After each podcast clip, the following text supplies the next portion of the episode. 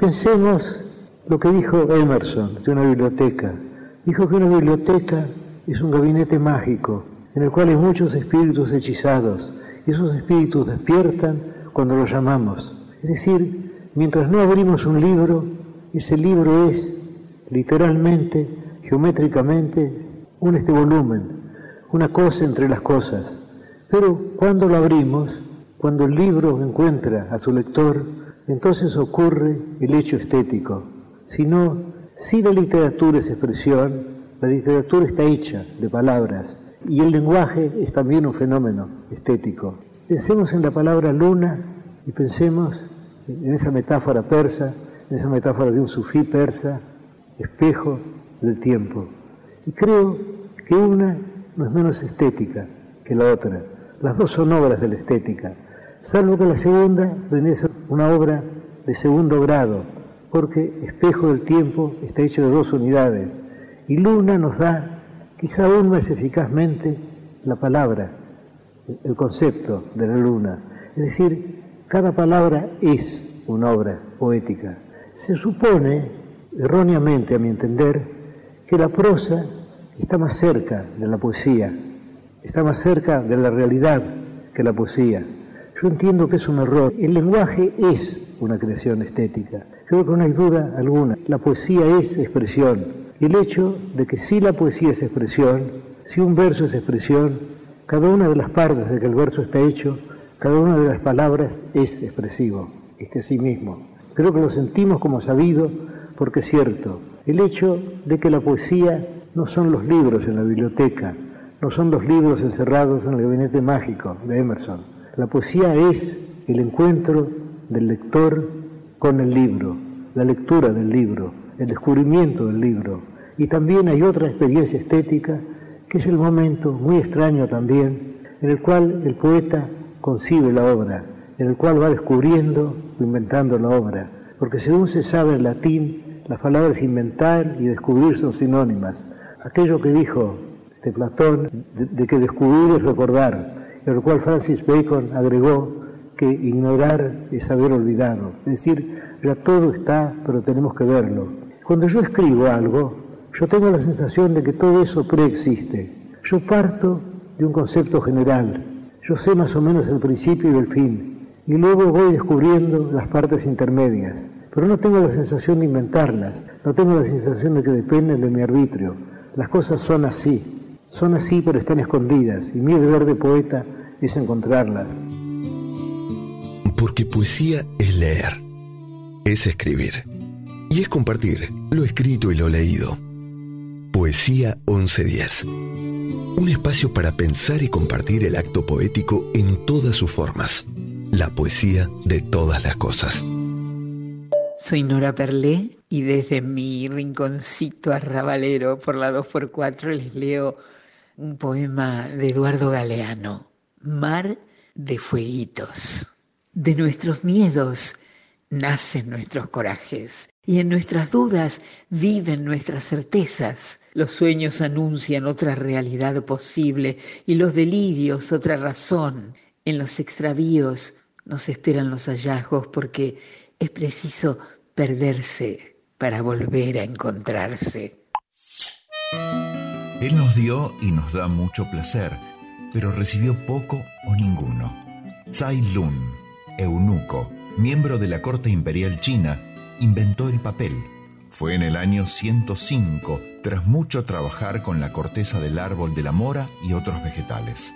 Gracias a Tsai Lun, ahora podemos leer y escribir acariciando la piel del libro, mientras sentimos que son nuestras palabras que nos dice. La piel del libro, Eduardo Galeano, fragmento, El cazador de historias. Hola, soy Geraldine de Venezuela. ¿Desde cuándo escribís? Escribo desde hace mucho en mi mente pero plasmado en el papel desde hace un poquito más de dos años. ¿Por qué escribís? Por amor, pero también por desamor. ¿Para quién escribís? Para todos aquellos amores perdidos, para el mar, para el cielo, para cualquier paisaje donde haya muchos verdes, sobre todo con el cambio de otoño, que todo se vuelve ocre. ¿Qué es la poesía para vos? Es la forma de desahogo, pero también es parte de mi creatividad. ¿Dónde encontrás poesía aparte de en un poema? Cuando me levanto en las mañanas a disfrutar mi primera taza de café y veo por mi ventana el azul del mar Caribe. Mi poema lo titulo A unos flores y a otros espinas no más. Y empieza así con el mismo título. A unos flores y a otras espinas no más. Veo a lo lejos o muy cerca, pero en el mirar observo la vida pasar. Unos son felices, otros inconformes no más. Unos tienen ojos, otros están ciegos aún con ver. Unos bailan sin la música, pero otros ni un paso para atrás. A unos la vida les regala flores y a otros solo espinas nos da. La vida es buena para pocos, pero a muchos castigos nos da. Unos nacen muy amados, otros solo para amar, y a otros tanto ni el amor nos llegará. Víctor Hugo fue uno de los más ardientes precursores de la idea de crear un Estados Unidos de Europa, a pesar que, en su época, esto podía parecer una locura desquiciada. Decía al respecto, llegará el día en que tu Francia, tu Rusia, tu Italia, tu Inglaterra, tú Alemania, vosotras todas naciones del continente, sin perder vuestras características distintivas y vuestra gloriosa individualidad, os fundiréis estrechamente en una unidad superior, constituyendo la fraternidad europea, tal y como Normandía, Bretaña, Borgoña, Lorena, Alsacia, todas nuestras provincias se funden en Francia. Llegará el día en que no habrá más campos de batalla que los mercados abriéndose al comercio y los espíritus abriéndose a las ideas. Llegará el día en que las balas y las bombas serán reemplazados por votos, por el sufragio universal de los pueblos, por el venerable arbitrio de un gran Senado soberano que será a Europa lo que el Parlamento es a Inglaterra, lo que la dieta es a Alemania, lo que la Asamblea Legislativa es a Francia.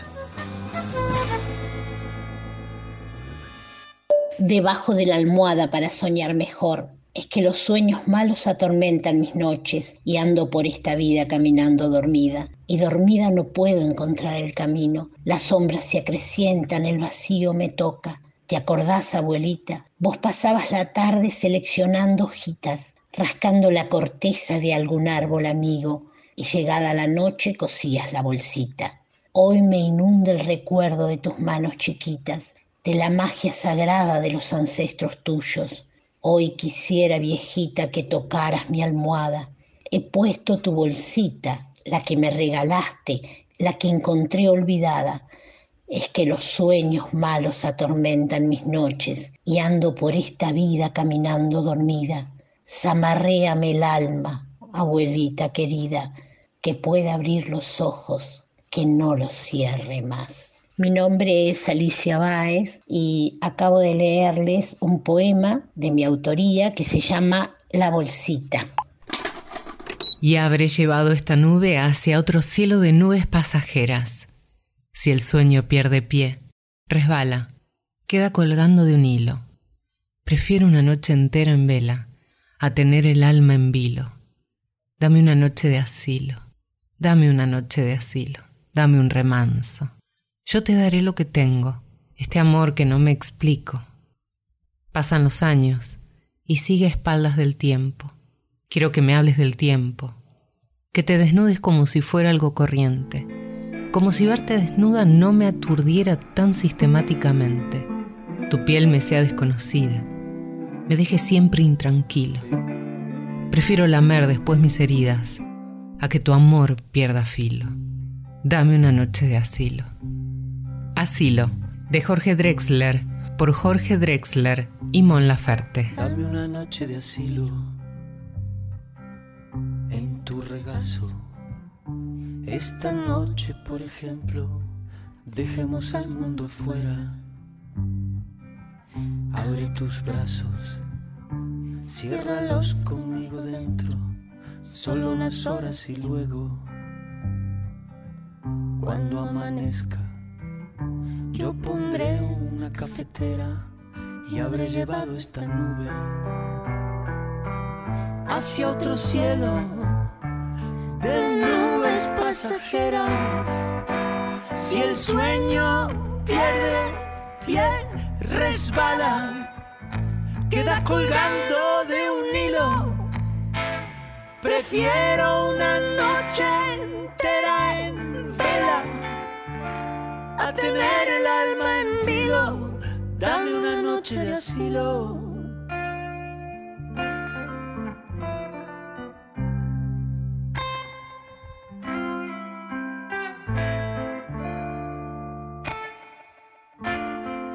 Dame una noche de asilo,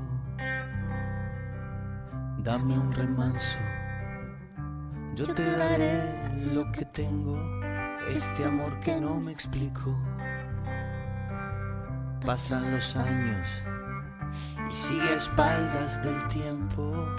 Quiero que me hables del tiempo, que te desnudes como si fuera algo corriente como si verte desnuda no me aturdiera tan sistemáticamente. Tu piel me sea desconocida, me deje siempre intranquilo. Prefiero lamer después mis heridas a que tu amor pierda filo Dame una noche de asilo. Dame una noche de asilo. Dame una noche de asilo. Dame una noche de asilo. Dame una noche de asilo. Dame una noche de asilo. Dame una noche de asilo. Dame una noche de asilo. En decasílabos, bisílabos, octosílabos, alejandrinos. Poesía 1110. Un espacio radial infinito para versos de cualquier medida. Del gran poeta francés Paul Eluard nacido en 1895 y muerto repentinamente en 1952, que adhirió muchos años al movimiento surrealista y que fue el primer marido de la mujer luego de Dalí, Gala, tres poemas. Al alba te amo. Al alba te amo, tengo toda la noche en las venas. Toda la noche te he contemplado. Tengo que adivinarlo. Todo me siento seguro en las tinieblas ellas me conceden poder de envolverte, de sacudirte, deseo de vivir en el seno de mi inmovilidad, el poder de revelarte, de liberarte, de perderte, llama invisible de día. Si te vas, la puerta se abre hacia el día. Si te vas, la puerta se abre hacia mí mismo. Cartas. 15 de octubre de 1759. El resto de la noche se pasó bromeando acerca de mi paradoja, y yo decía, los que en esta vida se han amado y se hacen enterrar en la misma sepultura no son tan cándidos como se cree.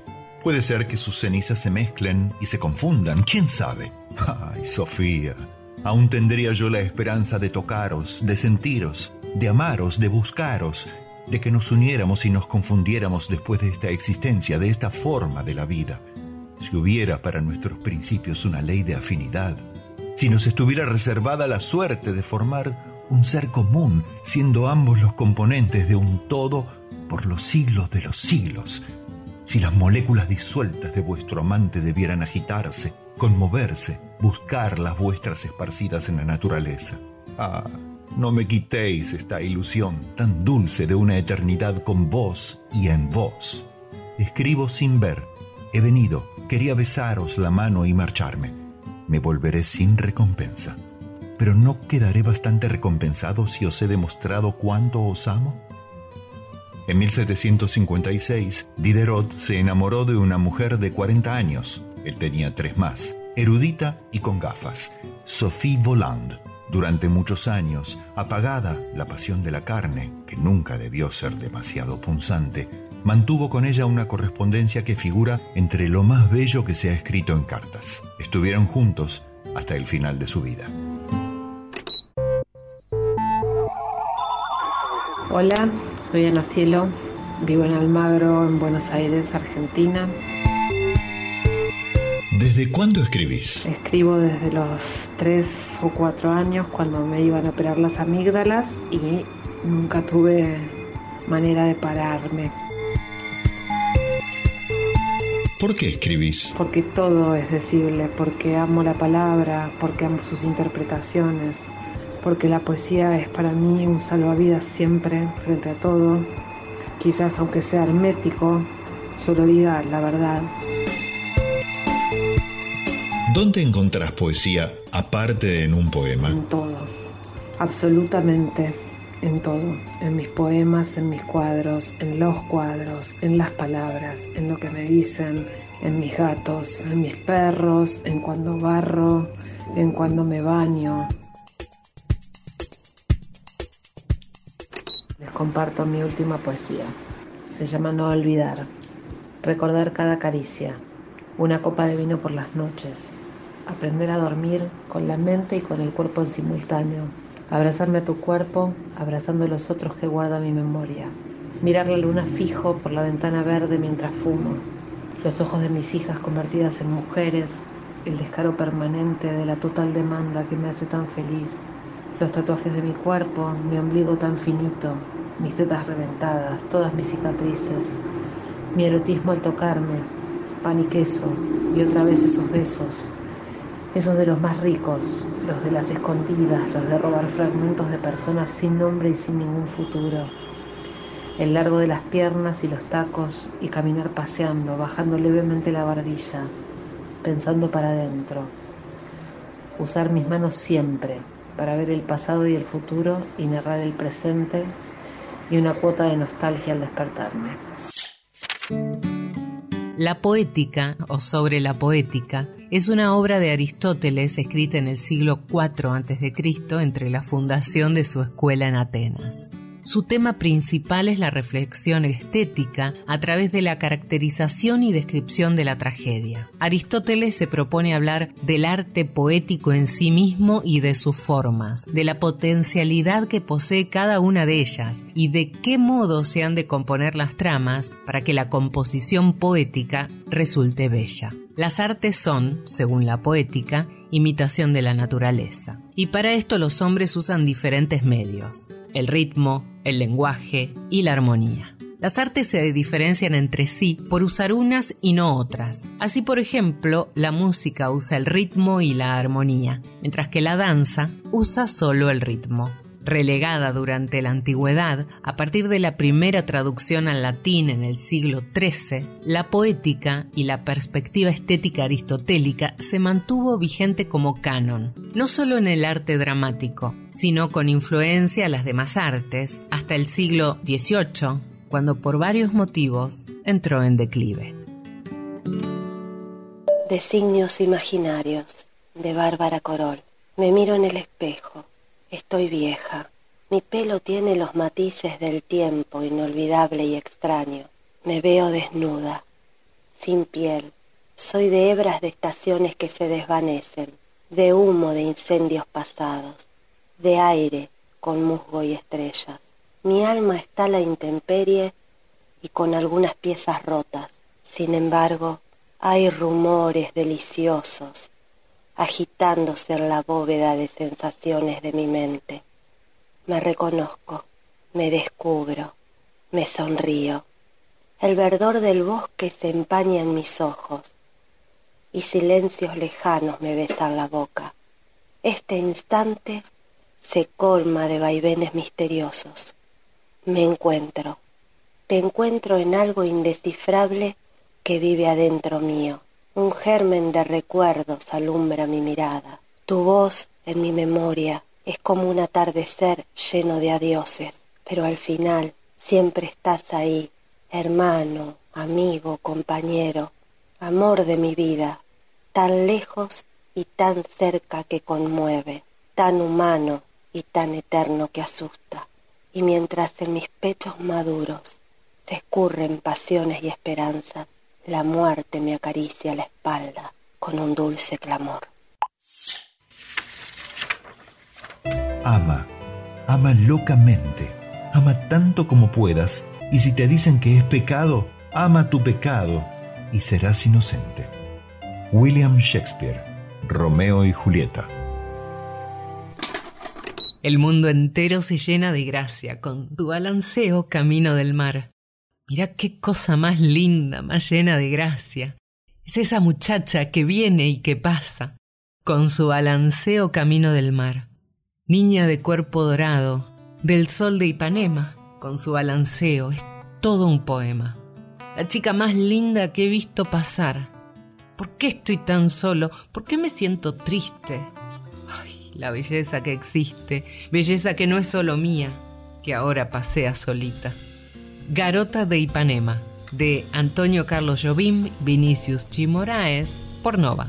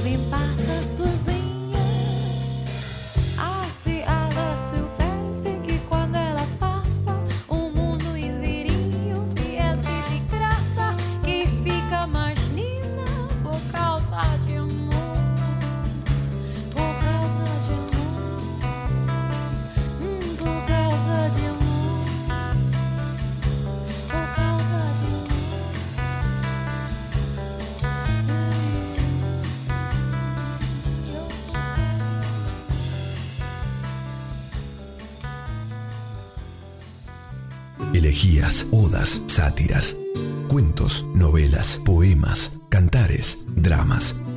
Poesía 1110. Hola, soy Pollo Mactas, creador y conductor de Listo el Pollo, programa que se emite en la queridísima radio 2x4. Este poema que les voy a leer lo compuse hace un tiempito y se llama La nave.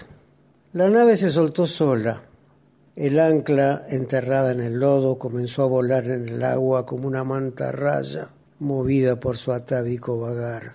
Y el arrecife no perdonó, penetró profundo en el casco que gritó como un herido en la batalla. Solo el mástil nadó entre las olas, jugando y saltando, hasta que algún viejo viento metido en su médula lo llevó hasta mares desconocidos. Yo miraba desde la orilla, como mira un niño un juguete en una vidriera. Luego me metí la mano en el bolsillo y caminando abrí la llave de mis pensamientos hasta que uno de ellos me sacó del naufragio. Y otra vez pensé en vos, pensé en vos, claro. Y otra vez una por una las imágenes del naufragio volvieron a ser carne en mis retinas húmedas y cansadas. Cierta vez Osvaldo Soriano le contó a su entrañable amigo Osvaldo Bayer que durante su exilio en Bruselas había trabajado como contador de patos de un lago. Le pagaban un sueldo por una labor muy belga. Todos los días debía reportar a la municipalidad cuántas aves nadaban en la placidez de esas aguas. Al principio, el escritor argentino explicaba cotidianamente a los burócratas encargados que la cantidad de aves no había variado. La suya era, desde donde se la mirase, una ocupación rutinaria. En un momento el escritor empezó a creer que tenía poco futuro en ese trabajo si no se las ingeniaba de algún modo para justificarlo. ¿Qué municipio toleraría un contador de patos que siempre decía lo mismo? Así fue que se le ocurrió una tranza con un amigo. Este robaría dos patos por tarde, permitiéndole así cumplir con un doble propósito. En primer lugar, que su trabajo pareciese necesario. En segundo, conocer el valor nutritivo de los patos elaborados en base a patos. Asados eran buenos, aunque un poco duros.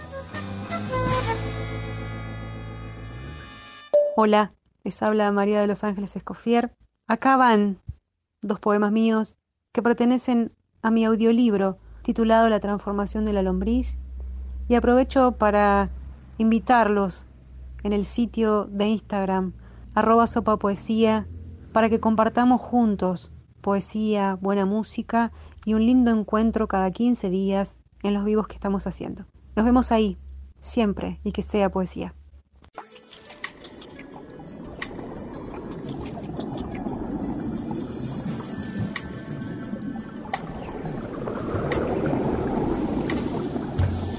Me han tirado al mar, de repente. Allí en el fondo hay una ciudad quieta que no flota. Las puertas se abren como burbujas magnéticas.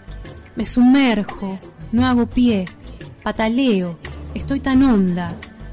Yo no sé nadar, pero igual buceo por las callecitas de tus olas.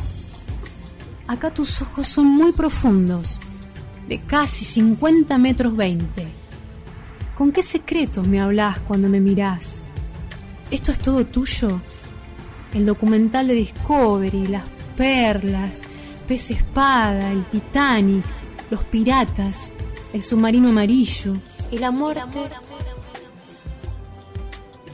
Me han tirado al mar adentro, lentamente, para que me coman los tiburones.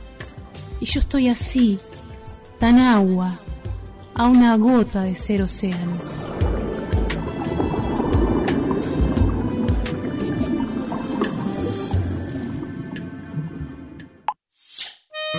El señor Bloom comía con deleite los órganos interiores de bestias y aves. Le gustaba la sopa espesa de menudillos, las mollejas sabor a nuez, el corazón relleno asado, las tajadas de hígado rebozadas con migas de corteza, las huevas de bacalao fritas. Sobre todo le gustaban los riñones de cordero a la parrilla, que daban a su paladar un sutil sabor de orina levemente olorosa. Un dolor que no era todavía el dolor del amor, le roía el corazón. Silenciosamente, ella le había acercado en un sueño después de morir, con su cuerpo consumido, en la suelta mortaja parda, oliendo a cera y palo de rosa. Su aliento, inclinado sobre él, mudo y lleno de reproche, tenía un leve olor a cenizas mojadas. A través de la boca manga deshilachada, veía ese mar saludado como gran madre dulce por la bien alimentada voz de junto a él. El anillo de bahía y horizonte contenía una opaca masa verde de líquido. Junto al lecho de muerte de ella, un cuenco de porcelana blanca contenía la viscosa bilis verde que se había arrancado del podrido hígado en ataques de ruidosos vómitos gimientes. Ulises, fragmento, de James Joyce. Skype, vital belleza cruzó el espacio y derrumbó el tiempo. Niño suspendido en mí, entre nuevos dientes, cuentos de otras plazas y esa mirada plana donde te leo Perdida o ausente como mis manos está mi falda. Creces rápido, bendita algarabía. Me has atravesado y la casa supo a café con leche, a sopa. Tu beso quedó en la pantalla. Misil de realidades entran en mi pecho. Nelu de Gualeguaychú. Si supiera antes de escribir cómo terminaría un poema, sería un viaje inexistente. Yusef Komunjaka. Cosas que hacen latir mi corazón, por Laura Dapueto. Ver el brote de las yemas verdes, brillantes, en ramas aún desnudas de follaje. Caminar por la playa desierta tomados de la mano. Sentir la espuma fría y burbujeante del mar en mis pies.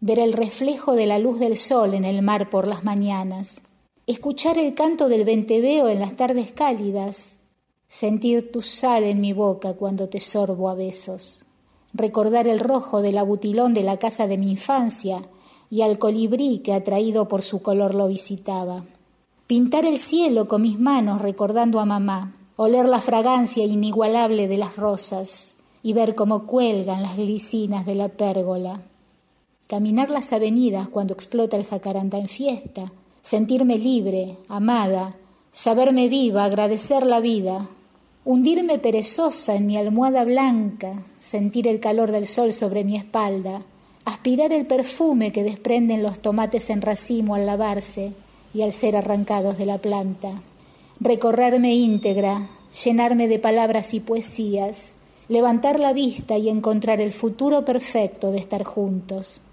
sentir el crujido de las hojas caídas, secas, al pisarlas, tomar el chocolate caliente que me ofrece tu mano, buscar sonidos nuevos en un buzuki griego, jugar a ser sol y a ser montaña, respirar la humedad del musgo después de la lluvia, pisar el rocío del césped y observar la escarcha, acariciarte el pelo en la madrugada, sentir el abrazo profundo de tu alma, agradecer tu café de las mañanas, sentirme plena después del dolor pasado, mirar tus negros ojos que me clavan tu amor como una espada. Puedo volar como un pájaro en el cielo y puedo comprar cualquier cosa que el dinero pueda comprar. Puedo convertir un río en un fuego furioso y puedo vivir para siempre si así lo deseo, sí. Soy infeliz con todo el poder que poseo, sí, chica. Y chica, tú eres la causa clave. Déjame decir que puedo hacer retroceder las manecillas del tiempo. Será mejor que creas que puedo. ¿Ves que puedo tomar el cambio de estación solo agitando mi mano? Déjame decir que yo puedo cambiar cualquier cosa de vieja a nueva. No puedo estar junto a ti, nena. He estado intentándolo mucho tiempo y no puedo llegar hasta ti. Alguien debería ayudarme.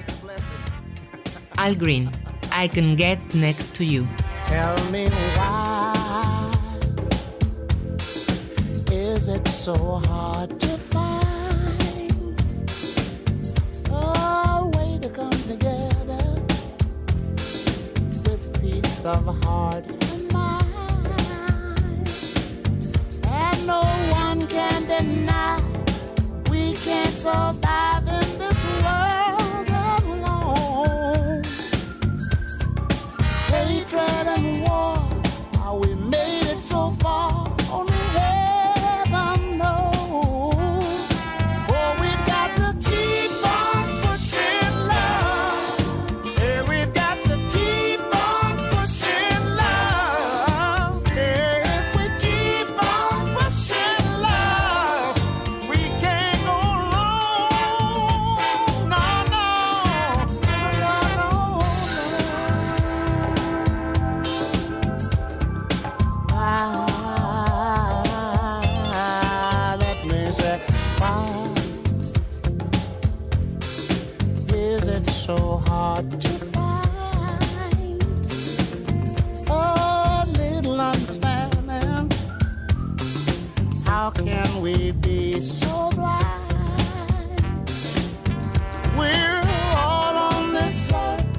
whatever it's worth.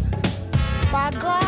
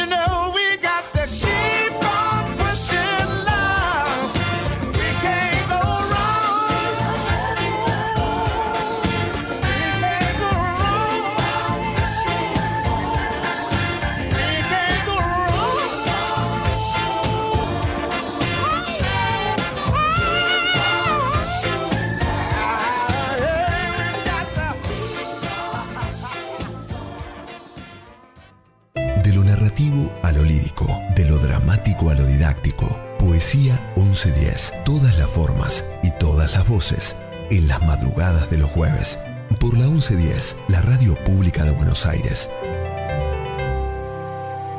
Hola, ¿cómo están? Soy Amelita Baltar, sí, de la 2x4, ese programa tan lindo que se llama Sin rumbo que yo conduzco. Hoy les voy a leer una poesía, es de Héctor Negro, de su libro Bandoneón de papel. Es muy romántica, muy linda. Su nombre es Con Mabel por el centro. La noche sacudía todos sus grillos, pero ellos no llegaban hasta nosotros. Yo quería pronunciar los besos. Los burgueses aburridos aplaudían en el teatro de revistas.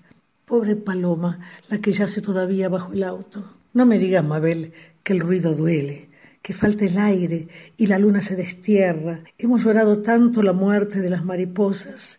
¿Cuánto día cabe aún en nuestros pulmones?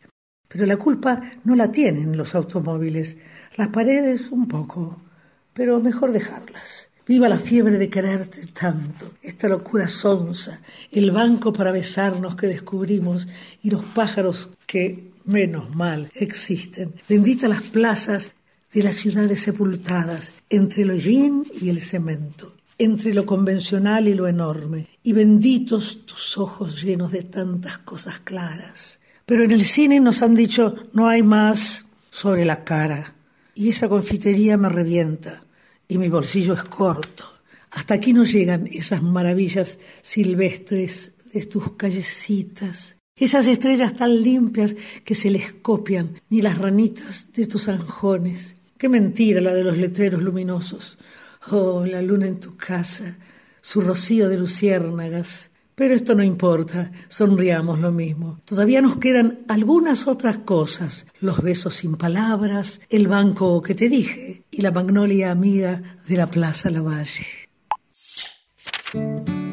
La catarsis entre los antiguos griegos era la purificación del ánimo mediante las emociones que provoca la visión de una situación trágica. Es la facultad de la tragedia de redimir las bajas pasiones del espectador, quien, al verlas reflejadas en los personajes, puede ver el castigo merecido e inevitable que éstas conllevan. Involucrándose en la trama, el público podría pasar a través de experiencias pasionales sin sufrir sus verdaderos efectos y de este modo superarlas. Breuer y Freud retomaron este concepto para el psicoanálisis y lo denominaron método catártico.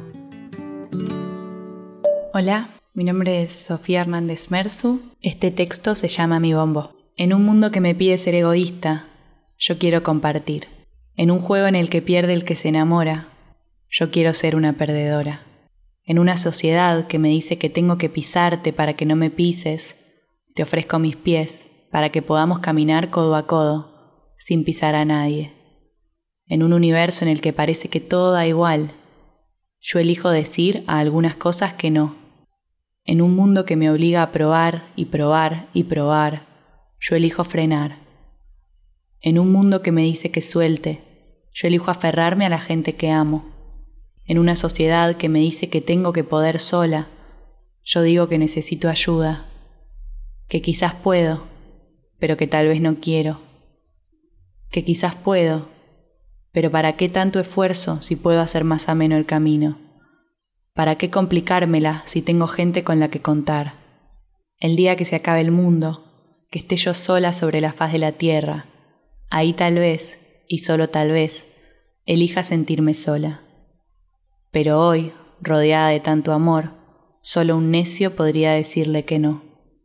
El día que me sienta defraudada por todo y por todos, solo ahí tal vez, y solo tal vez, elija no contar con nadie más.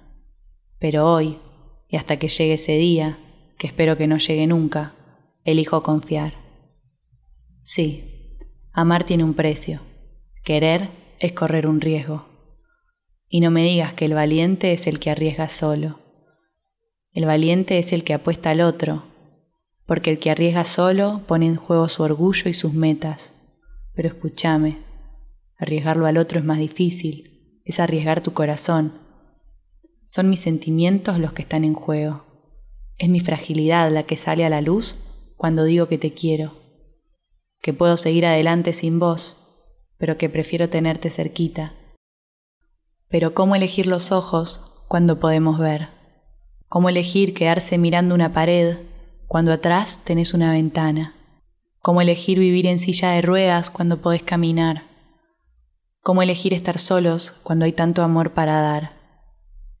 ¿Cómo elegir no jugársela por los amigos, por la pareja, por la familia, por los sueños, por todo lo que está por venir? ¿Cómo no elegir la alegría de vivir acompañado? Y no encasilles, mi amor.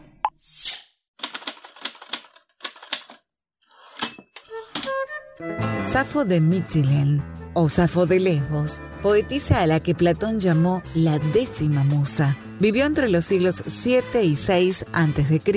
en la isla de Lesbos. Parece que una de sus funciones era preparar a las mujeres para el matrimonio. Sus discípulas aprendían a recitar poesía, cantar, confeccionar coronas y colgantes de flores, y a partir de sus poemas se interpreta que Safo se enamoraba de sus discípulas y mantenía relaciones con algunas de ellas. Más adelante fue incluida por los comentaristas entre los nueve poetas líricos, merced a una obra de profunda belleza que a pesar de los siglos sigue siendo sensual, dulce, viva y vibrante.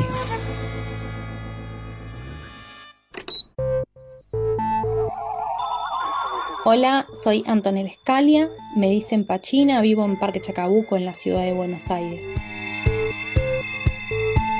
¿Desde cuándo escribís? Y escribo desde que soy niña, desde los 5 o 6 años cuando aprendí a escribir, empecé a escribir poesía, empecé a escribir cuentos, empecé a escribir canciones también, obras de teatro, incluso escribí una novela cuando era niña. Desde ese momento que siempre me recuerdo escribiendo. ¿Por qué escribís? Escribo porque a veces es la única manera que tengo para decir, para sacarme cosas de adentro, para exorcizarme. Eh, otras veces escribo para jugar, para crear mundos, para imaginar historias, para salir un poquito de, de acá, para convertir la habitación en un mundo entero. Y otras veces escribo para encontrarme con otras personas. En el último tiempo estuve encontrando mucho el disfrute en el encuentro eh, de escritura colectivo ya sea generar materiales colectivos de escritura o encontrarme con otros a partir de distintas dinámicas, cada uno y poder escribir. ¿Para quién escribís? Escribo para mí y escribo para las personas con quienes comparto estos momentos de escritura. ¿Qué es la poesía para vos? Para mí la poesía es la forma más genuina que tengo de contar una historia o de decir lo que me pasa. Lo primero que me sale, lo primero que me surge, el primer formato que, que encuentro es el de la poesía. A veces eso lo, lo, transformo en otra cosa y otras veces no, pero lo primero que me, que me sale cuando quiero escribir es una poesía. ¿Dónde encontrás poesía aparte de en un poema? Y encuentro poesía en aquello que me lleva a, algún lugar de mi niñez. En todo eso encuentro poesía. Si de repente me invade el olor a canela y, y me transporta a mi abuela con su tarta de manzana en el horno, el olor saliendo del horno y ella parada frente al lienzo pintando, eso me lleva a la poesía. Encuentro poesía eh, si miro abajo de la mesa de mi mamá y, me recuerdo con mis hermanas jugando ahí abajo, creando un mundo abajo de la mesa y ahí encuentro poesía también. En todo aquello que de repente me dispara a lugares o a sentimientos, emociones de mi niñez, encuentro inevitablemente poesía. Hola a todos, me llamo Antonella Escalia, me dicen Pachina, soy de la ciudad de Buenos Aires, de Parque Chacabuco, y estoy muy contenta porque estoy muy pronta a publicar mi primer poemario titulado El Hueco. Lo que les voy a compartir ahora es un poema llamado Todos mis insectos, que lo escribí a partir de una consigna del Tercer Mundial de Escritura. El dolor me rasga desde el centro del pecho y me desnuda hasta llegar a la punta de los pies. Siento como si me estuvieran arrancando la piel, hasta dejarme en carne viva. Mientras me vas desmembrando, fantaseo con volverme gigante y pisarte y aplastarte. Te pienso chiquito porque es más fácil. Podría sencillamente guardarte en un frasco y cerrarlo y esperar que te ahogues. El cuerpo tiene memoria, el dolor me recuerda viejos dolores. Hay veces que desearía tener una repisa llena de frascos cerrados. Muchas gracias. Ella está desnuda, negra y blanca. Ella recarga su boca en la ventana sobre la encrucijada de un pequeño jardín. Se embellece cuando llueve, cuando llora o cuando ríe. Ella siempre está ensimismada y los paseantes no la miran más a pesar de su gran belleza. Ella es altiva y habitual, como todas las puertas cerradas de todas las casas de este país luterano. André Pierre de Mandiargues, la habitual, novelista, poeta y dramaturgo francés, cercano al grupo surrealista. De libros, elocuencia de escritor ofreciendo verdades que solo un alma puede descifrar en sus cabales, vierten sus palabras y sentimientos en historias, novelas o cuentos, generan pistas y secuencias que deleitan a lectores con frecuencia. Aquellos que pasión le pongan paginarán todas las hojas, de a una, sigilosas, acompañando a versos y prosas. Creadores de aromas y colores, de personas y escenarios, requieren solo una luz, un sillón y un horario. Acomodados en la biblioteca, todos los libros apuestos esperan ser reverenciados y elegidos en cualquier momento. Mi nombre es Susana Fragasi, bueno, soy la autora. Para mí la poesía es un modo de expresión magnífico que tenemos los seres humanos y es un modo de ser. Bueno, agradezco el espacio. Si tanto miedo me tienen, ahora témanme de verdad. Voy a ser mafiosa, la maravillosa. Que me teman los hombres malos cuando yo llego en mi carro, los man se desesperan, se asustan y aceleran. Si se le ocurre que a esta altura, pues usted, mándeme un email. ¿Qué mierda le pasa a los hombres cuando se trata de una mujer? Voy a ser mafiosa, la maravillosa. Que me teman los hombres malos. Cuando yo llego en mi carro, los man se desesperan, se asustan y aceleran. Nati Peluso, mafiosa. No cualquiera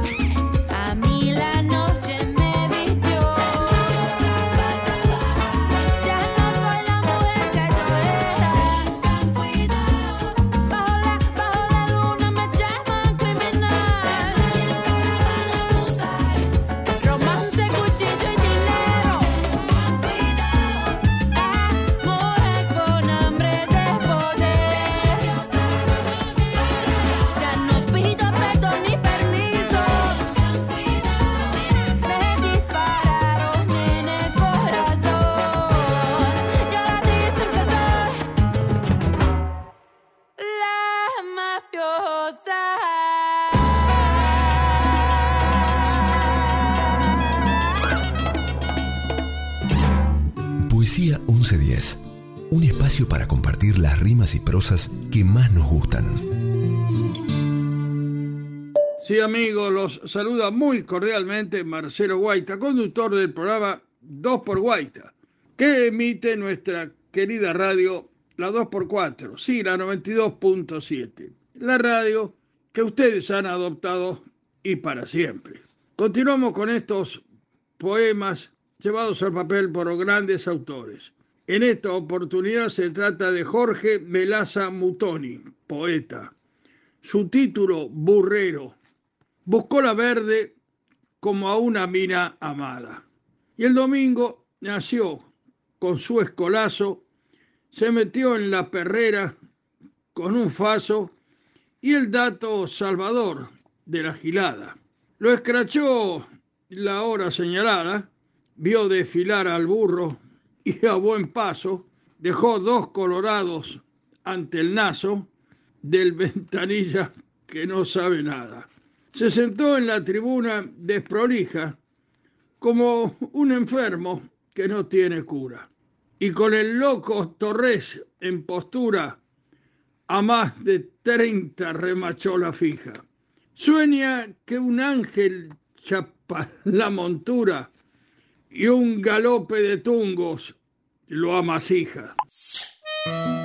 Yo he visto el mar, pero no era el mar retórico con mástiles y marineros amarrados a una leyenda de cantares, ni el verde mar cosmopolita, mar de Babel de las ciudades, que nunca tuvo unas ventanas para el lucero de la tarde, ni el mar de Ulises, que tenía siete sirenas musicales cual siete islas rodeadas de música por todas partes ni el mar inútil que regresa con una carga de paisajes para que siempre sea octubre en el sueño de los alcatraces, ni el mar bohemio con un puerto y un marinero delirante que perdiera su corazón en una partida de naipes, ni el mar que rompe contra el muelle una canción irremediable que llega al pecho de los días sin emoción como un tatuaje, ni el mar puntual que siempre tiene un puerto para cada viaje donde el amor se vuelve vida como en el vientre de una madre, que era mi mar el mar eterno, mar de la infancia, inolvidable, suspendido de nuestro sueño como una paloma en el aire. Era el mar de la geografía, de los pequeños estudiantes que aprendíamos a navegar en los mapas elementales, en el mar de los caracoles, mar prisionero, mar distante, que llevábamos en el bolsillo como un juguete a todas partes. El mar azul que nos miraba cuando era nuestra edad tan frágil que se doblaba bajo el peso de los castillos en el aire. Y era el mar del primer amor en unos ojos otoñales. Un día quise ver el mar, mar de la infancia, y ya era tarde. Poema desde un caracol, de Gabriel García Márquez. Buenos días, mi nombre es Vicente Lira. ¿Desde cuándo escribís? Me imagino que como desde los 10 años más o menos con conciencia. Antes de eso, pues también escribía, pero me imagino que tenía más que ver con la escuela que conmigo. ¿Por qué escribís? Escribo porque es una forma de desahogo, porque es una forma de conocerme, porque es una forma de saber quién soy y de poder quedar expuesto sin que sea tan evidente. ¿Qué es la poesía para vos? La poesía es, es un algo interesante, porque Sirve para drenar, sirve para evitar suicidarte, por ejemplo, sirve para expresar el amor, para expresar el odio y para ser menos evidente ante las otras personas, siendo abierto en ese mundo. ¿Dónde encontrás poesía aparte de en un poema? Será un cliché decirlo, pero la poesía está prácticamente en todos los lugares desde un niño naciendo hasta una hoja muerta. Entonces, todo, en el amor, en el odio, en la esperanza, en los sueños, en la vida, en el querer y el no querer, en el esperar. Pienso que está en todos lados. Cuando escribo para ti, no es mi mano la que realiza los trazos, es tu piel deslizándose en el grafito, rozando mis dedos, recordando que han estado en tu cuerpo Cada palabra que nace en el papel es un fragmento de nuestras vidas que se plasma para decir recuerden. Son ustedes reflejados en estas letras. Disfruten cada día y reescriban su historia y conviértanla nuevamente en roce, beso, plegaria, gemido, palabra, locura, sueño, vida, complicidad de piernas entrecruzadas y de nuevo grafito, trazo, angustia, recuerdo, vivencia. Porque cuando escribo para ti, no es mi mano la que realiza los trazos, es tu piel que se desliza en el grafito.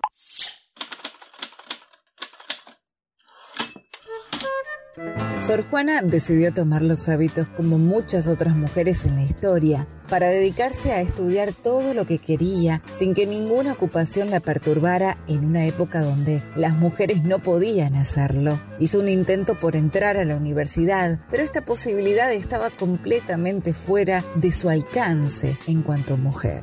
El amor verdadero es uno de los temas que más aparecen en sus obras, como la pregunta por el destino y la posibilidad de las personas de adueñarse de él. En todas sus obras, consideradas piezas claves del siglo de oro y la literatura temprana mexicana, con fuerte influencia de Góngora y Quevedo, las mujeres juegan papeles activos y preponderantes. Bastan un par de estrofas de algún poema suyo como testimonio de su espíritu.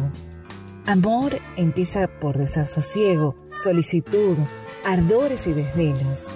Crece con riesgos, lances y recelos, susténtase de llantos y de ruego. Doctrínanle tibiezas y despego, conserva el ser entre engañosos velos, hasta que con agravios o con celos apaga con sus lágrimas su fuego. Hola, buenas tardes. Mi nombre es Darío Oliva, de la ciudad de San Luis, provincia de San Luis.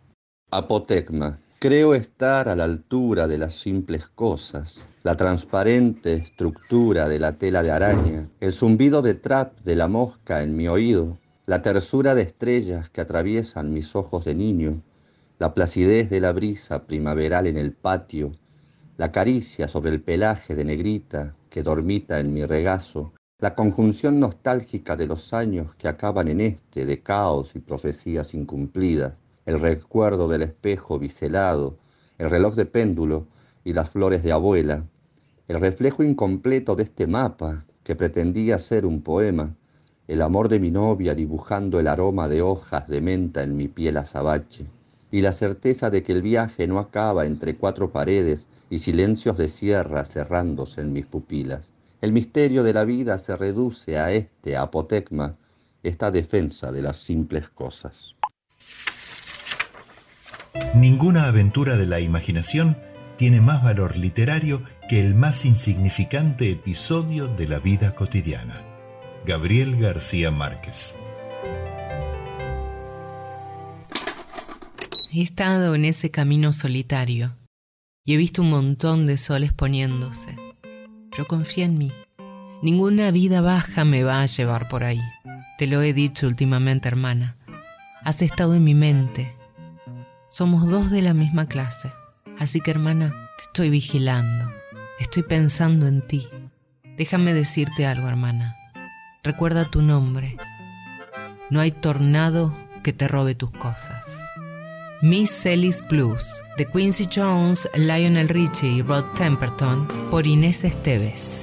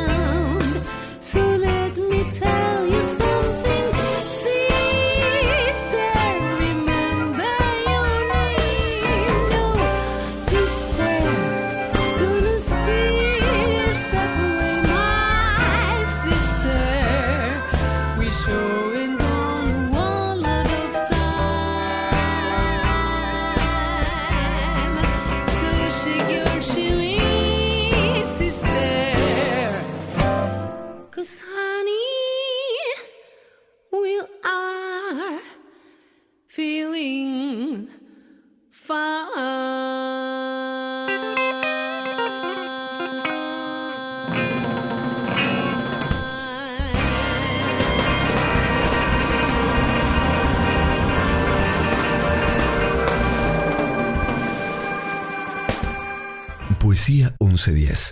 Metáforas, símiles, ironías, paradojas, todas las formas no convencionales de transformar la palabra en las madrugadas de los jueves, acá en la 1110.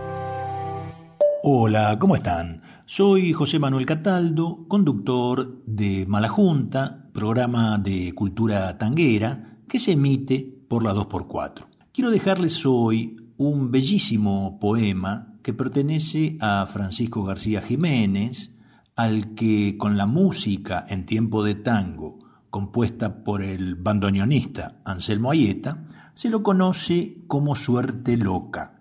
En el poema, el protagonista, un hombre veterano en las lides amorosas, nos da su versión, no muy optimista por cierto, sobre la cuestión del amor, y utiliza para ello, muy sabiamente, distintas palabras e imágenes del universo de los juegos de cartas, del escolazo, para decirlo en términos lunfardos. Seguramente los tangueros conocen este tango en la hermosa versión de Aníbal Troilo con la voz de Francisco Fiorentino. Pero, como era frecuente en la década del 40, no se cantaba la letra completa.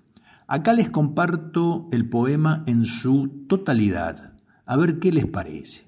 Dice así, en el naipe del vivir suelo acertar la carta de la boca, y a mi lado oigo decir que es porque estoy con una suerte loca. Al saber le llaman suerte. Yo aprendí viendo trampearme, y ahora solo han de coparme cuando banquen con la muerte. En el naipe del vivir, para ganar, primero perdí.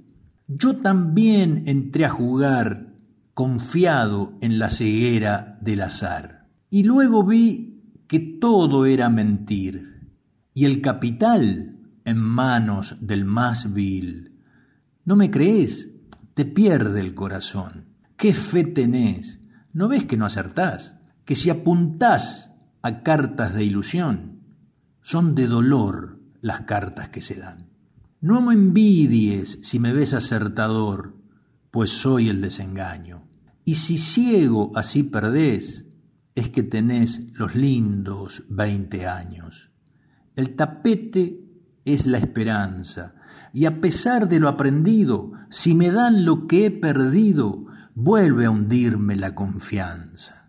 Suerte loca es conservar una ilusión en tanto penar. ¿Qué les pareció? ¿Les gustó? Bueno, les mando un gran abrazo a todas y todos y espero que nos encontremos ya vía, vía las ondas de la 2x4 eh, dentro de muy poquito. Gracias. Chao.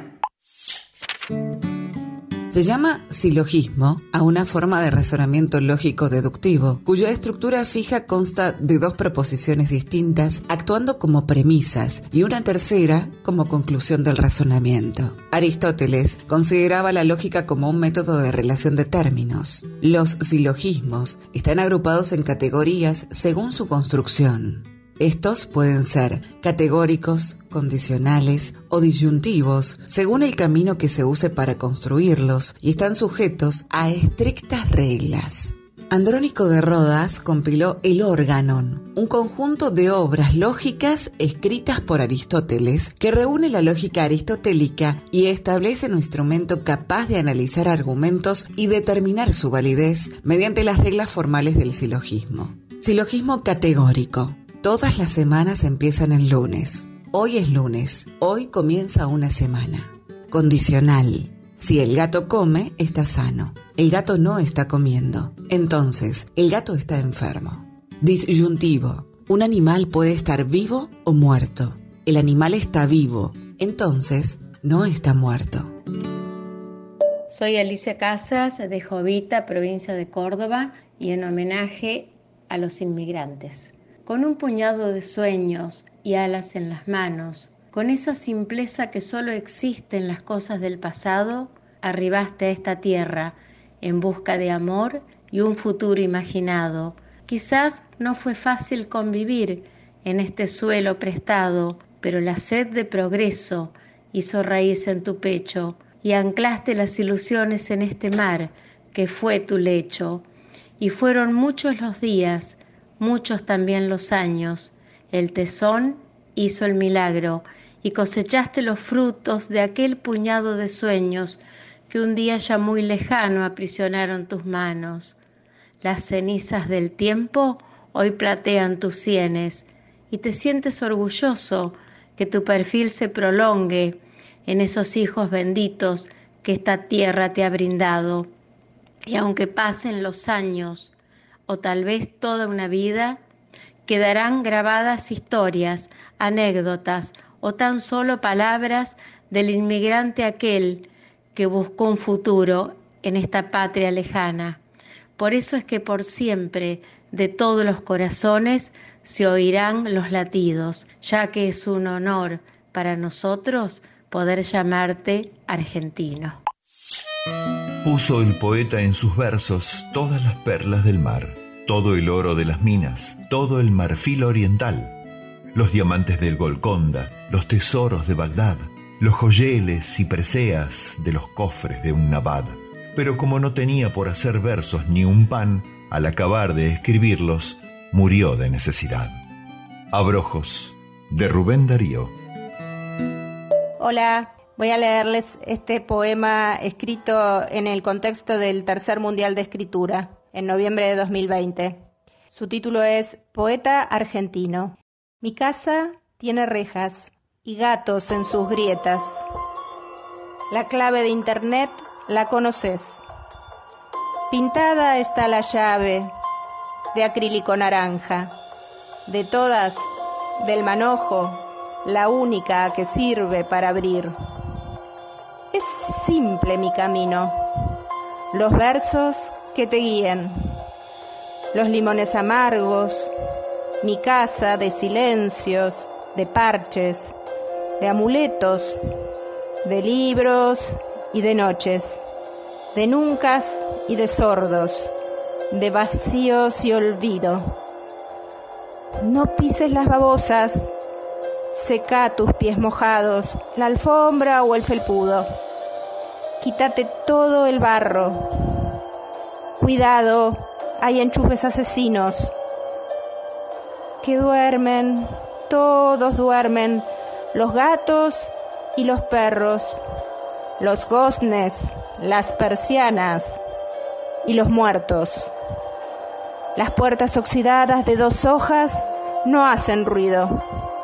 De sedas y carmines floreadas hasta el suelo, cortinas anudadas hacia un lado. La música y las coplas se han callado. No dejes que amanezca. Con la llave naranja atravesa la ciénaga, el pantano del patio, los pozos en el césped y las minas. Subí las escaleras, dos pisos. Los pasillos son fríos y dan miedo. La torre en la terraza. Ahí estoy yo, preso. Si ves este mensaje, usa tu GPS. La clave de Internet, vos ya la conocés. Este poema fue compuesto por mí, Diana Beltramo, soy de Florida y les agradezco por escucharme. Que Rubén Darío no fuera dueño de su propio hogar se debe en buena medida a su amor por las millas recorridas. Pasó la mayor parte de su vida entre Madrid, París, Buenos Aires y Nueva York. Tenía tres trabajos simultáneos. Además de sus labores literarias, era corresponsal del periódico porteño La Nación y cónsul nicaragüense en España. Su obra es un desastre bibliográfico. Las dificultades financieras que enfrentó provocaron que, con frecuencia, se obligara a publicar sus textos periodísticos como libros. Son tantos los volúmenes publicados que no existe una cronología exacta de sus poemas. Las motivaciones centrales del modernismo estaban fuertemente vinculadas a este espíritu viajero, el ansia de penetrar el mundo, el anhelo de ir siempre más lejos en busca de lo diferente, ese buscar siempre sin llegar a ningún lado o llegando siempre a todos lados. El viaje como dialéctica creativa, la nostalgia del abandono y las ansias del descubrimiento junto al caos que de estas deriva fueron en gran parte el motor de la obra del nicaragüense. Puso el poeta en sus versos todas las perlas del mar, todo el oro de las minas, todo el marfil oriental, los diamantes de Golconda, los tesoros de Bagdad, los joyeles y preseas de los cofres de un nabad. Pero como no tenía por hacer versos ni un pan, al acabar de escribirlos, murió de necesidad. Amanecer con vos, amanecer con vos es un milagro siempre vivo, un corazón latiendo suave, feliz, unos ojos libres que se buscan. Amanecer con vos es abrazo tierno, esperanza nueva, es tu piel, es la mía, comunicando cielos en lengua propia. Amanecer con vos es un olvido del tiempo, de su paso, de sus puntos finales. Es creer, solo creer. Amanecer con vos es un beso de esta vida, un sol cada mañana, es poesía, primavera, es un sueño llamado amor. Soy Alejandro Laurenza y estoy en las redes con mi nombre. Y entre las luces de las antorchas bailan los negros de la piedad. Se casa Pancho, rey del candombe, con la mulata más federal. Que en los cuarteles de la recoba soñó el mulato sentimental. Baila mulata linda bajo la luna llena, que el chiquichi del chinesco canta el negro del tambor. Baila mulata linda de la divisa roja, que están mirando los ojos de nuestro restaurador. La mulateada, de Carlos Pelle, por versión de Alberto Podestá y Las Bordonas. Están de fiesta en la calle larga los mazorqueros de Montserrat y entre las luces de las antorchas bailan los negros de la piedad. Se casa Pancho, rey del candombe, con la mulata más federal. Que en los cuarteles de la recoba soñó el mulato sentimental. Baila mulata linda bajo la luna llena. Que al chiquichín del chinesco baila el negro del tambor. Baila mulata linda de la divisa roja. Que están mirando los ojos de nuestro restaurador.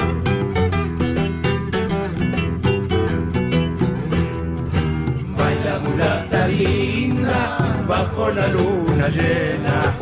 Que al chiquichín del chinesco baila el negro del tambor. Y al son alegre de tamboriles, los novios van a la Concepción. Y al paso brinda la mulateada por la más santa federación. Están de fiesta en la calle larga los mazorqueros de Montserrat y entre las luces de las antorchas bailan los negros de la piedad. Se casa Pancho, rey del candombe, con la mulata más federal que en los cuarteles de la recoba soñó el mulato sentimental. Baila mulata linda bajo la luna llena, que al chiquichín del chinesco baila el negro del tambor.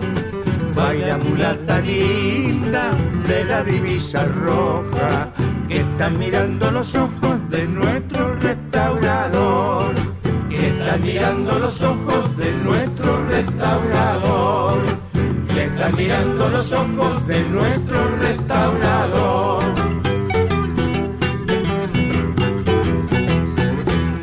Poesía 1110. Las letras en todas sus formas posibles e imposibles por la 1110. La radio de la ciudad de Buenos Aires. Hola, soy Eduardo Parise, uno de los conductores de Tres Siglos, un programa que emite la 2x4 todos los sábados de 8 a 10 de la mañana y que hacemos junto con el amigo Ernesto Chiarante. Eh, hoy quiero dejarles un poema de una genial artista argentina e intelectual que fue María Elena Walsh y que todavía sigue presente en nuestra, en nuestra cultura. Este tema que ella lo, cantó y muy bien se titula Sapo Fierro y es una especie de reflexiones tipo Martín Fierro y este, me resulta muy muy lindo. Escúchenlo porque es, es una cosa interesante. Aquí va entonces Sapo Fierro. Aquí me puse a vivir con mi zapa y mis zapitos en este aljibe infinito, cuanto más fijo mejor, que al sapo muy picaflor lo cazan como chorlito. Yo nací en una laguna y mi cuna fue de lodo, cosa de ningún modo me puede desmerecer que a la hora de nacer renacuajos somos todos. A este fondo no rodé, me mudé con gran trabajo, yo no soy un estropajo, ni por desidia me hundo, no es lo mismo ser profundo que haberse venido abajo. Aquí estoy entretenido como gato en almacén. Me gusta pasarlo bien, quieto y con economía, que sapo que anda en la vía no lo para más que el tren. Yo tengo una picardía cuando suena la roldana. Me escondo de buena gana para salvar mi pellejo, que, al sapo, que el sapo sabe por viejo, pero más sabe por rana. Aquí me voy a plantar profundo como carozo. Yo le digo al veleidoso que por variar se desvive, sapo que cambia de aljibe, siempre sapo de otro pozo. Gracias y espero que les haya gustado. Uno de los amigos de Federico y Rafael era el joven poeta Miguel Hernández. Yo lo conocí cuando llegaba de alpargatas y pantalón campesino de pana desde sus tierras de Orihuela, en donde había sido pastor de cabras. Yo publiqué sus versos en mi revista Caballo Verde y me entusiasmaba el destello y el brío de su abundante poesía. Miguel era tan campesino que llevaba un aura de tierra en torno a él. Tenía una cara de terrón o de papa que se saca de entre las raíces y que conserva frescura subterránea. Me contaba cuentos terrestres de animales y pájaros. Era un escritor salido de la naturaleza como una piedra intacta, con virginidad selvática y arrolladora fuerza vital. Me narraba cuán impresionante era poner los oídos sobre el vientre de las cabras dormidas. Así se escuchaba el ruido de la leche que llegaba a las ubres, el rumor secreto que nadie ha podido escuchar sino aquel poeta de cabras. Confieso que he vivido Pablo Neruda, fragmento.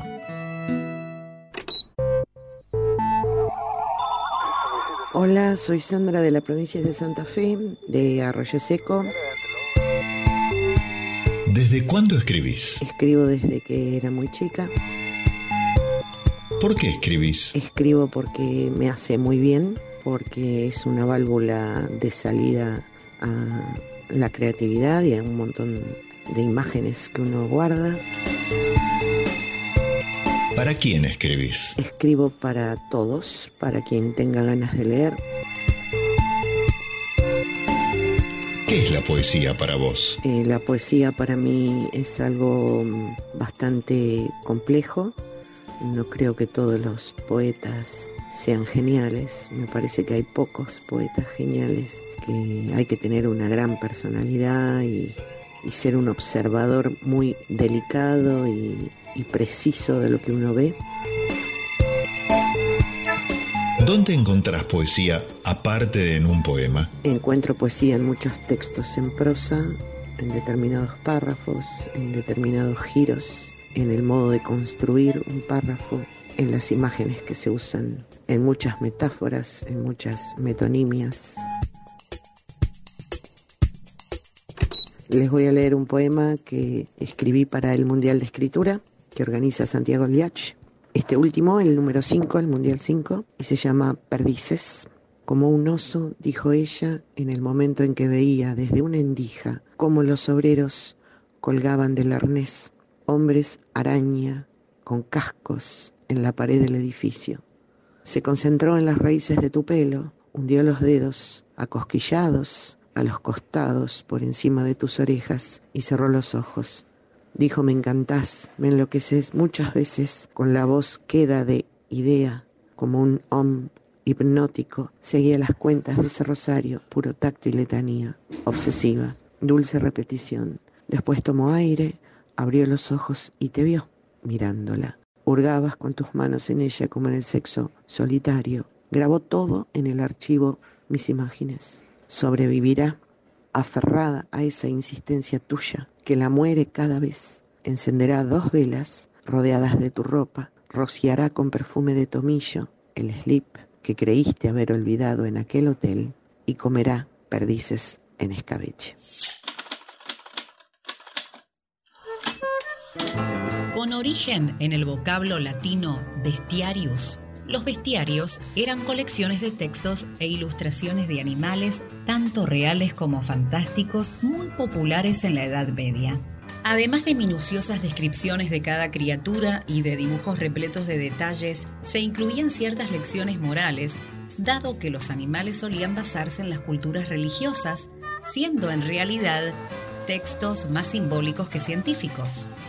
En los bestiarios reales se podían encontrar animales considerados positivos, como las águilas y los leones, o negativos, como los cerdos y las serpientes. Y en los bestiarios fantásticos se describían bestias mitológicas como centauros y dragones. El primer bestiario del que tenemos noticia y cuyo autor es anónimo es el Physiologus, y se dice que fue escrito entre el siglo II y el siglo IV en Alejandría. Más tarde, a principios del siglo XII, estas obras comenzaron a conocerse en países como Francia e Inglaterra. El bestiario de Aberdeen, de origen inglés y repleto de ilustraciones, es uno de los más famosos. En él se hace una recopilación de bestiarios relacionada con capítulos del Génesis. Hola, soy Enrique Troncoso y voy a leer un fragmento del Pez Bailable, libro que va a salir este año por Viajera Editorial. De a poco empecé a tener la sensación concreta de que el lenguaje era una cosa material del rubro comestible. Todavía no me daba cuenta, pero estaba sintiendo un sabor hecho con palabras, una textura sólida resistiéndose a mis dientes y un desborde caliente y picante, producidos por un discurso, creados como imágenes sensoriales ciegas. La voz de Furulis no se me hizo consciente enseguida, pero era él el que estaba hablando de comida. Me quedé quieta, respirando sin abrir los ojos. De pronto me pareció que el viento, que era imposible que soplara en ese galpón cerrado, tenía olor a mar. Por más que hacía un esfuerzo por ver algo, en mi imaginación todo era bruma o amarillo claro, un color más vivo que el de la oscuridad real. La voz hablaba y la historia transcurría en ese vacío visual de la mente, hecho de olores, sonidos, sabores y texturas. Cuando era joven parecía que la vida era tan maravillosa. Un milagro. Era hermoso, mágico. Y todos los pájaros en los árboles cantaban cantando tan felizmente, alegremente, juguetones, mirándome. Pero luego me enviaron lejos para enseñarme a ser sensato, lógico, responsable, práctico y me mostraron un mundo donde podía ser tan confiable, clínico, intelectual, cínico. En los momentos en que todo el mundo está dormido, las preguntas son demasiado profundas para un hombre tan simple. ¿No me dirás, por favor, lo que hemos aprendido? Sé que suena absurdo. Por favor, dime quién soy. ¿Quién soy? ¿Quién soy? ¿Quién soy? Porque me sentía tan lógico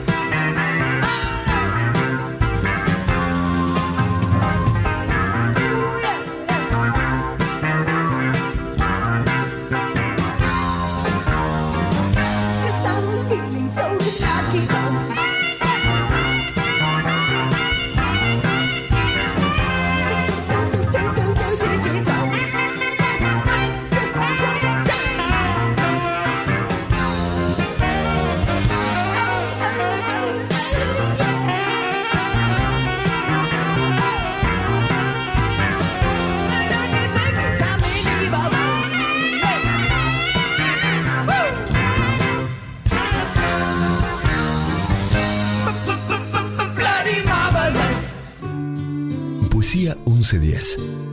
Versos sanadores, provocadores, amables, reveladores. Poesía 1110. Un viaje a través de las rimas y las prosas. En la noche de los jueves. Acá, en la 1110. Hola amigos, La felicidad de Manuel Acuña. Un cielo azul de estrellas brillando en la inmensidad. Un pájaro enamorado cantando en el forestal. Por ambiente los aromas del jardín y el azahar. Junto a nosotros el agua brotando del manantial. Nuestros corazones cerca, nuestros labios mucho más. Tú levantándote al cielo y yo siguiéndote allá. Eso es amor, mi vida esa es la felicidad.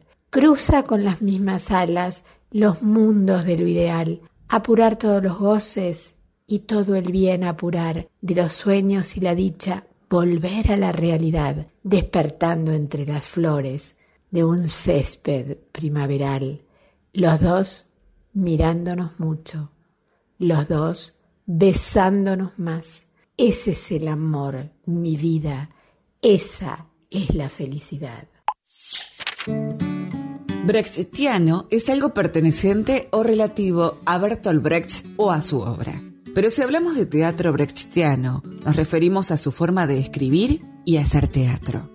A lo largo de toda su obra hay un hilo conductor que puede definirse como una aguda percepción de los procesos sociales. Esta percepción debía comunicarse sin condenar a los espectadores a caer en los automatismos mentales a los que el realismo los condenaba. El público debía permanecer conscientemente consciente de que estaba viendo una obra de teatro. Buscaba generar un cambio, un forzaje capaz de estimular su pensamiento crítico y su capacidad de raciocinio.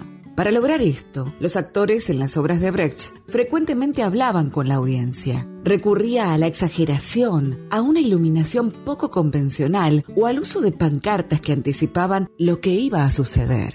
Brecht mismo lo explicó de esta manera.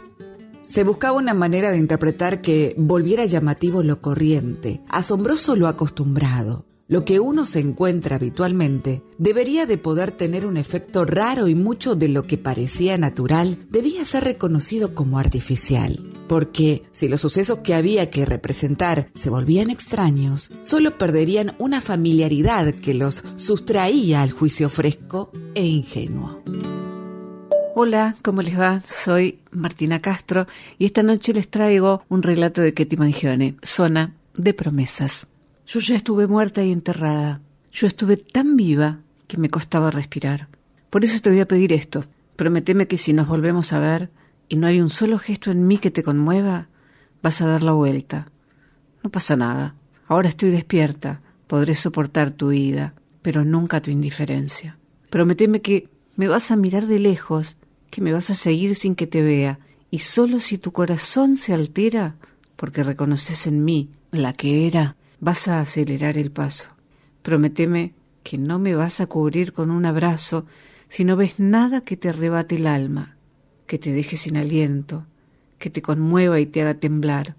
Si nada de eso te pasa, cuando vuelvas a verme, andate despacio, sin que yo te vea, sin que te presienta.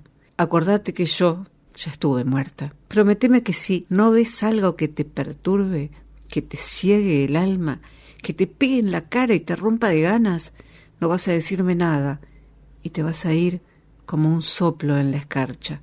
Prométeme que si algo de eso aparece, aunque sea un instante, vas a venir corriendo, vas a atrapar el viento, vas a volar al ras del suelo para alcanzarme.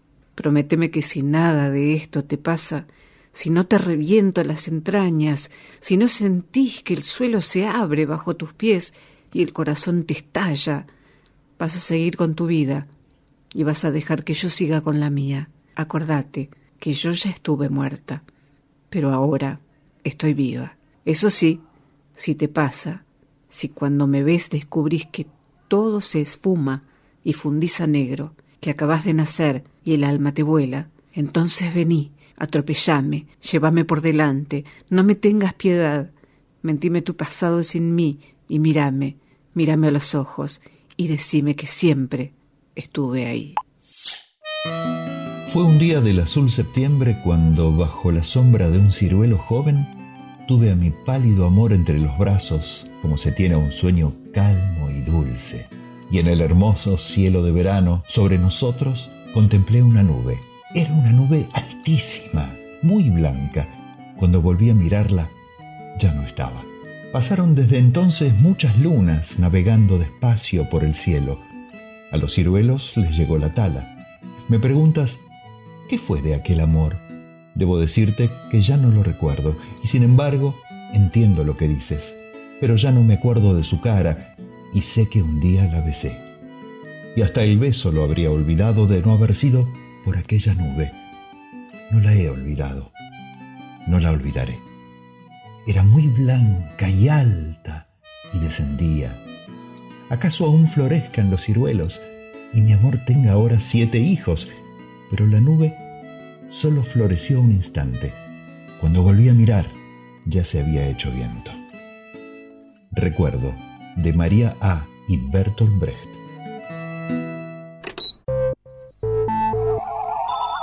Hola, soy Alejandra Muñoz. ¿Desde cuándo escribís? Desde los 10 años aproximadamente. ¿Por qué escribís? Me libera y me calma. ¿Para quién escribís? Bueno, depende eso. ¿Qué es la poesía para vos? Belleza y verdad. ¿Dónde encontrás poesía aparte de en un poema? En la naturaleza. Y bajo mi seudónimo Chiqueta escribí en la última consigna del Mundial de Escritura de la sección de poesía este poema que mm, titulo Disfrute con fecha 3 de septiembre del 2021. Y dice así, el rugir del mar al amanecer, la luna llena y dorada bañando las aguas del lago, la inmensidad del hielo, el pasto recién cortado un jazz en el winco de la abuela mientras tomo mi Balbec preferido. El frío del suelo en mi espalda. Un orgasmo infinito. La luz tenue de un nuevo día iluminando su cara. El abrazo inesperado. Un baile a tiempo. Jugar con él. Ir a la hamaca. El paso del tiempo en sus ojos. Y el silencio cómplice uniendo nuestras almas, despertando al compás de mi corazón. Con la guerra aumentan las propiedades de los hacendados, aumenta la miseria de los miserables, aumentan los discursos del general y crece el silencio de los hombres. Bertolt Brecht.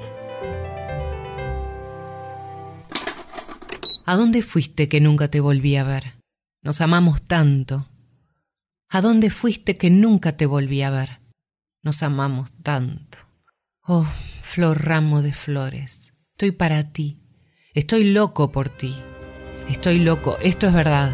¿A dónde fuiste que siempre estuve en tu mente? Me muero de extrañarte porque no puedo verte. Barcelona Gypsy Balkan Orchestra, Lule Lule.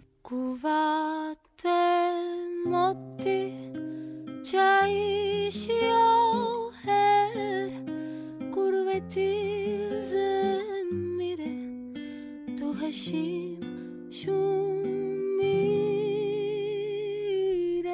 תגובתם אותי שהאישי אוהד גורוותי זה מילה תוחשים שום מילה